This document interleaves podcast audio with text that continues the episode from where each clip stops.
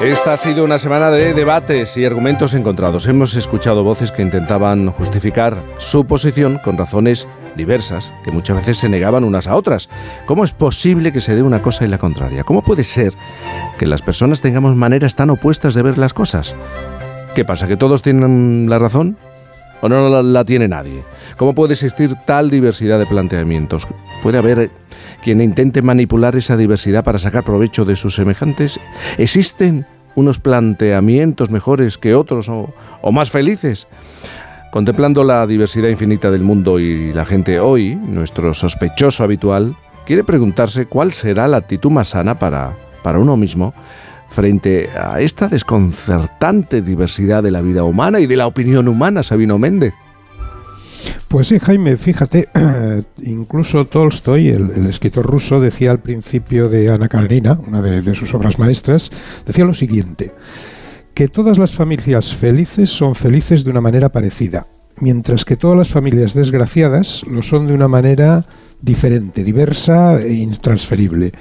Y la verdad es un argumento que queda muy bien para empezar un libro y abrir una historia, pero yo, vamos, sin querer enmendarle la plana, por supuesto, un genio como Tolstoy, pues fíjate, Jaime, no creo, no creo que eso sea exacto. La verdad, la felicidad tiene también su diversidad. Lo que pasa es que es más, más monótona porque, porque es menos sobresaltada.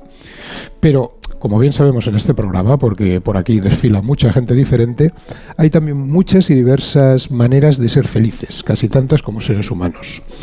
Como instintivamente yo creo que los seres humanos sabemos eso, lo sabemos, hoy el día el tema de la diversidad es un tema de moda. El concepto prácticamente se aplica a todo a la biología con la biodiversidad, eh, a las creencias con la diversidad de credos y religiones, a los orígenes étnicos con la diversidad de culturas y por supuesto a la diversidad de opiniones. En casi todos los órdenes, si os fijáis, la diversidad se considera positiva. No se entra a justipreciar si unos componentes son mejores que otros y se considera, en general, que la diversidad es una cosa buena. Ahora bien, cuando llegamos al apartado de diversidad de opiniones, Jaime, la cosa, mm, claro, entonces se complica. Porque todos estamos de acuerdo en que es positivo que exista diversidad de opiniones. De hecho, se puede decir que, allí donde todos piensan igual es porque nadie piensa demasiado, porque no hay pensamiento crítico. Pero una vez acordado esa base general, esos cimientos de que es buena la diversidad de opiniones, mm, hombre, nos encontramos con que estamos obligados a escoger unas opiniones como mejores que otras porque partiendo de ellas, al fin y al cabo, escogeremos nuestras acciones y, lo que no queremos es equivocarnos. Eh, para, explicarlo mejor, cuando presenciamos la diversidad de lenguas no nos vemos en el compromiso de tener que decidir si un idioma es mejor que otro.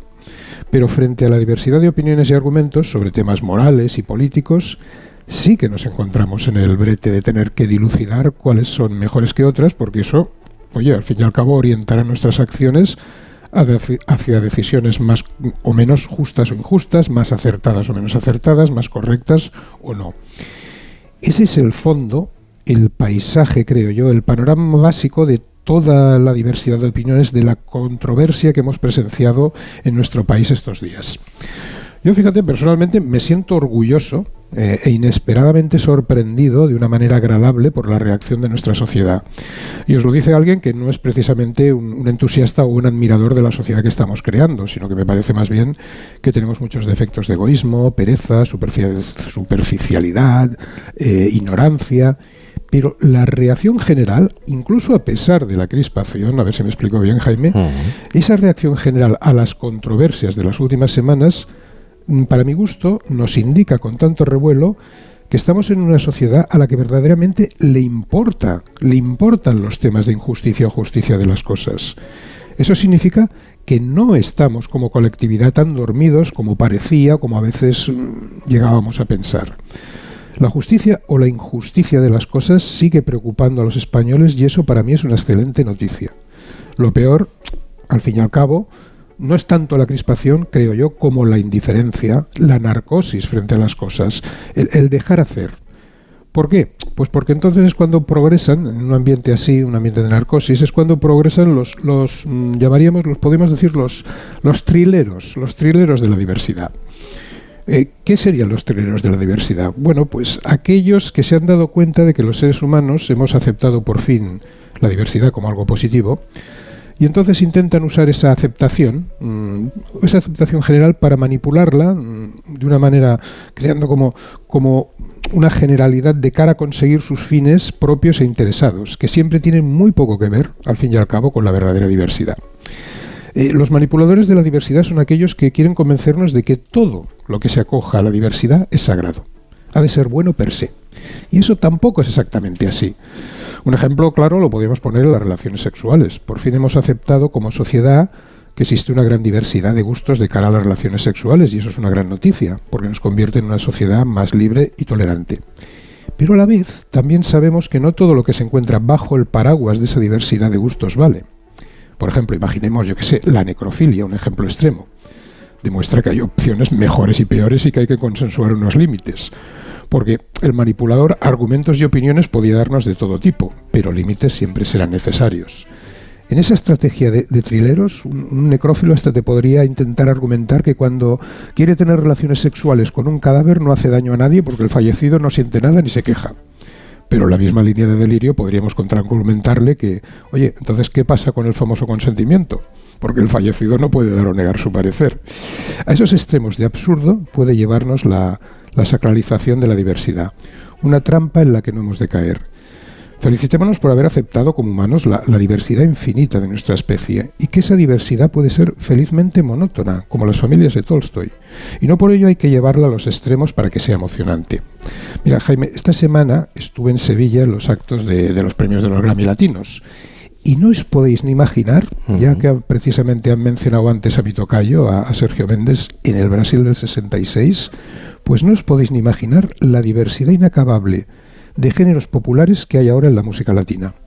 Unos mejores y otros peores, por supuesto, pero tienen una vitalidad enorme. La, ceremonia que, visteis, los que la presenciarais por la tele, dura tres horas, pero es que eh, hay otras tres horas más de premios que no se retransmiten, no salen por la tele porque es una diversidad de géneros más locales que se dan en Latinoamérica, que también tienen ahí en Latinoamérica cada uno su público. En total la ceremonia se va como a seis horas de, de premios. Para que os hagáis una idea, hay un género popular en Brasil, eh, descubrí gracias a estos premios, que se llama nada menos que calciñas pretas. Calciñas pretas, mm, voy a hacer la traducción fina, que sería ropa interior ajustada o ceñida. No es el nombre de un artista, exactamente. Ni es el nombre de un artista, ni de un músico, ni de un disco. Es el de un género. Es, es el de un género completo de un estilo de música. No digo más porque no quiero darle ideas a Juan Diego Guerrero. Pero la diversidad de nuestro mundo, chicos, es inagotable y la música lo que hace es reflejarlo, al fin y al cabo. O sea que viva esa diversidad infinita.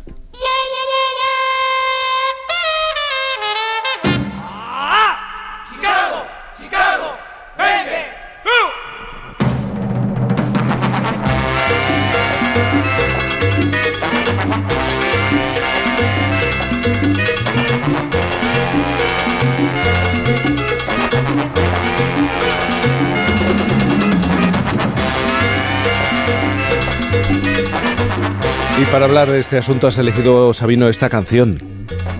Claro, he elegido para ilustrar el tema de la diversidad este maravilloso mambo de Pérez Prado de hace muchos años, que es una canción donde ya confluyen los ritmos de tambores de la selva con los sonidos ciudadanos de los clubes nocturnos, el, campo y la ciudad, lo anglo y lo latino, la diversidad al fin y al cabo, Jaime, hecha música.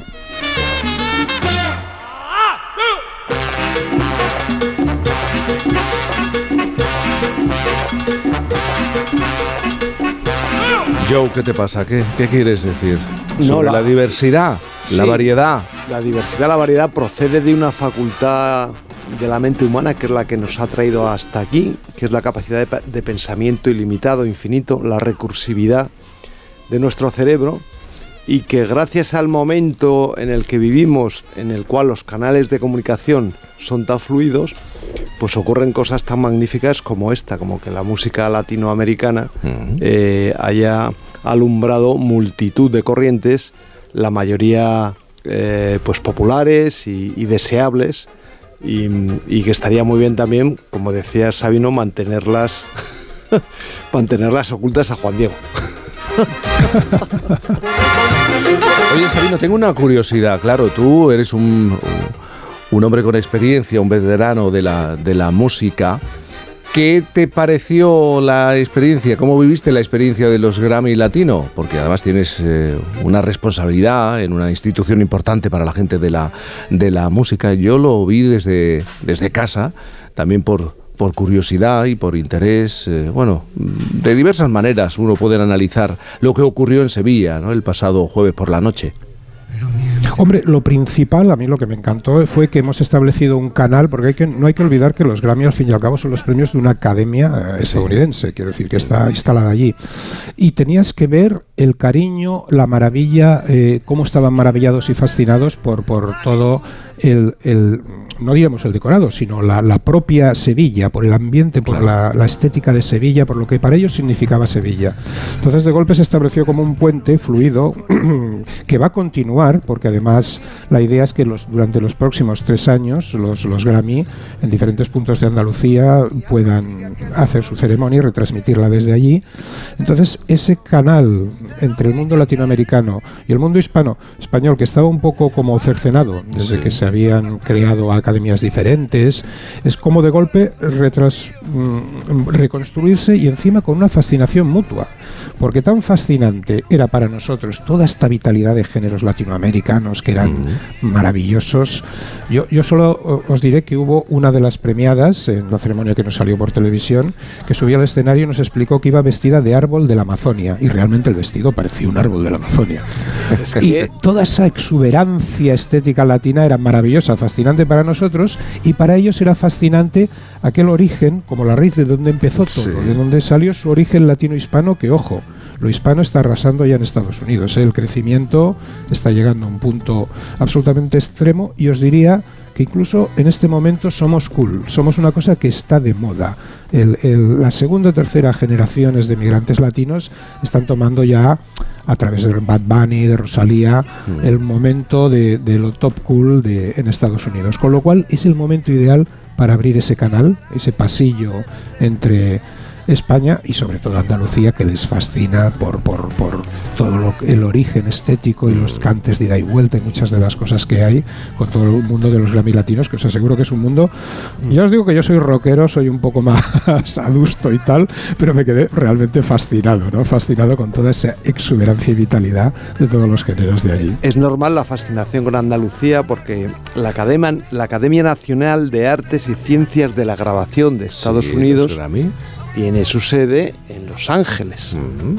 California, que está plagado de nombres españoles, de cultura española, eh, de antecedentes de bueno pues de nuestros compatriotas que fueron por allí y que además eh, pues hicieron bastante buenas migas en general con los habitantes eh, primitivos de, de aquella zona. ¿no? Vamos a hacer una pausa. Te aseguro, te aseguro que ver, te aseguro que ver a latinoamericanos con smokings blancos de la ME y sombreros cowboys paseando sí. por el barrio de Santa Cruz de Sevilla es una experiencia que no me hubiera perdido por nada. Decía que vamos a hacer una pausa y enseguida os voy